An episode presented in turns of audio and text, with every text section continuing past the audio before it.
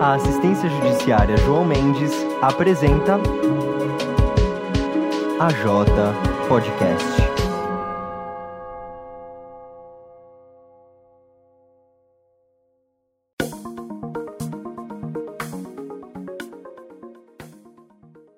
Sejam muito bem-vindos a mais um episódio AJ Podcast. O meu nome é Renata Capucci e o tema do episódio de hoje é Copa do Mundo 2022 no Catar e os direitos LGBTQIA+. Então, pessoal, antes de a gente começar com o tema, eu quero convidá-los a ativar o sininho aqui para receber as nossas notificações sobre os novos episódios, os próximos que virão aqui do nosso podcast, seja no Spotify ou em qualquer plataforma em que você está escutando isso agora.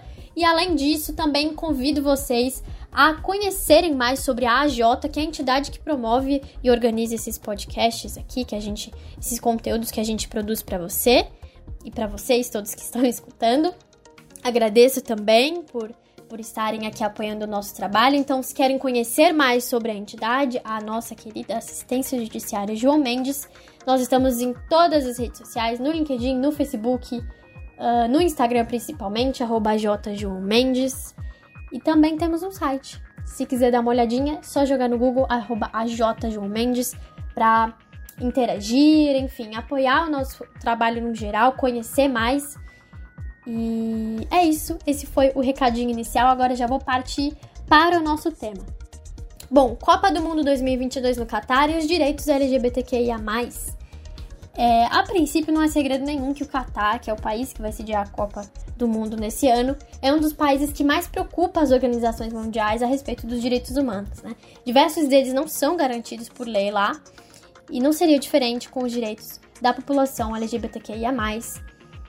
E no Catar, na verdade, inclusive, a informação mais chocante e importante aqui de destacar é que ser homossexual lá é considerado crime. A orientação sexual e a identidade de gênero das pessoas não são abordadas, não são objeto de nenhuma legislação, de nenhuma norma é, que proteja, que oriente.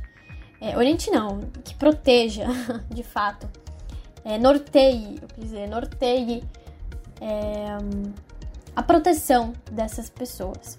E também não existe reconhecimento de casamentos de pessoas do mesmo sexo, sejam é, também as uniões civis ou parcerias é, domésticas, né?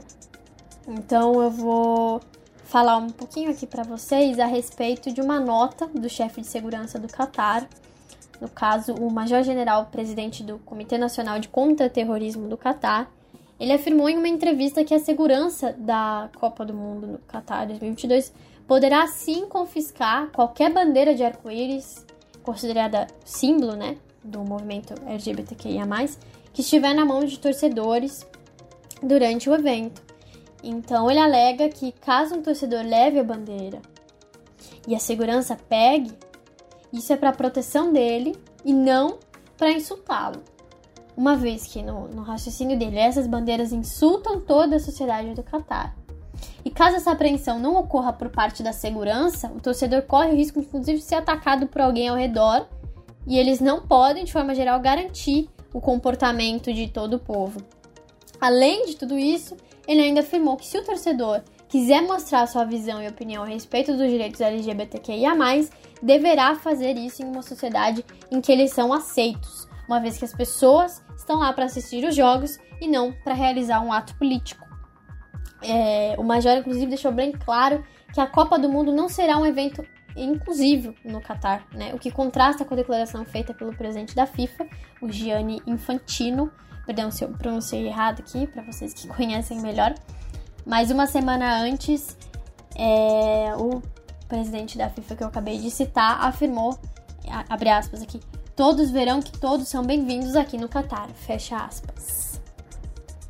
E agora, pessoal, eu vou passar a palavra para o meu colega Denis Zanin fazer uma análise jurídica e uma conclusão a respeito desse caso. Já agradeço aqui de antemão é, o pessoal da nossa equipe do podcast, a Marcela pelo roteiro, o Fabrício pela edição, o Denis também pela parceria aí nas gravações. E é isso, pessoal. Muito obrigada, um beijo e até a próxima. Fiquem com a análise jurídica desse caso. Tchau, tchau. E com essa deixa da maravilhosa Renata Capucci, daqui sigo. Meu nome é Denis Anin e eu continuo para comentar sobre a análise jurídica deste caso. Um, como a Renata disse sobre a nota deste major, em análise a isso, o professor e mestre em Direito Penal Alexandre Zamboni comentou em seu Instagram que cada país no mundo possui claramente uma soberania irrestrita quanto à criação e aplicação de suas leis.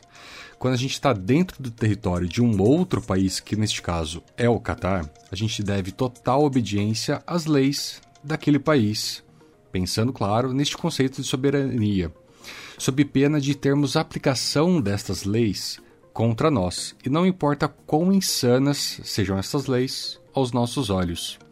Então é importante sempre lembrar sobre este conceito de soberania de um Estado, sobre suas leis e sobre aqueles que o visitam ou que são seus cidadãos.